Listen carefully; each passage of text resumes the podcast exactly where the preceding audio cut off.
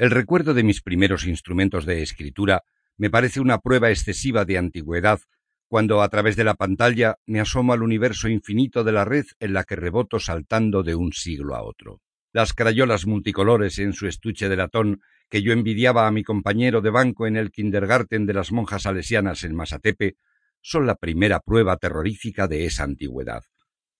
Hace muy poco que éramos jóvenes,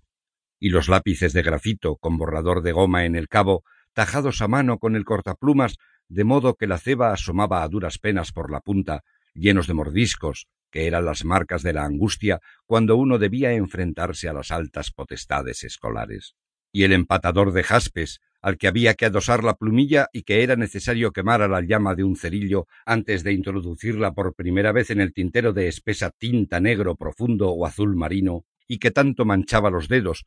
toda la mano, los puños de la camisa, antes de poder recurrir al secante propaganda de jarabes medicinales, y las plumas fuentes de cachucha de rosca alimentadas en la boca del tintero, artefactos de tal lujo que sólo aparecían en los cumpleaños y en las navidades,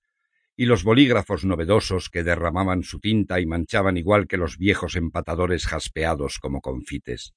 La modernidad no es más que la nostalgia por los instrumentos perdidos, la emoción ante la imagen de lo que fue mientras el tiempo marca a zancadas sus distancias.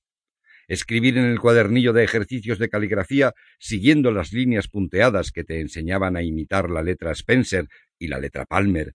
trazos elegantes e inclinados que tan solo servían después para llenar los pliegos del castigo que obligaba a repetir cientos de veces no vuelvo a hablar en clase hasta entumir la mano. La escritura como penitencia mucho antes de la escritura como gozo. Y más penitencias de la adolescencia.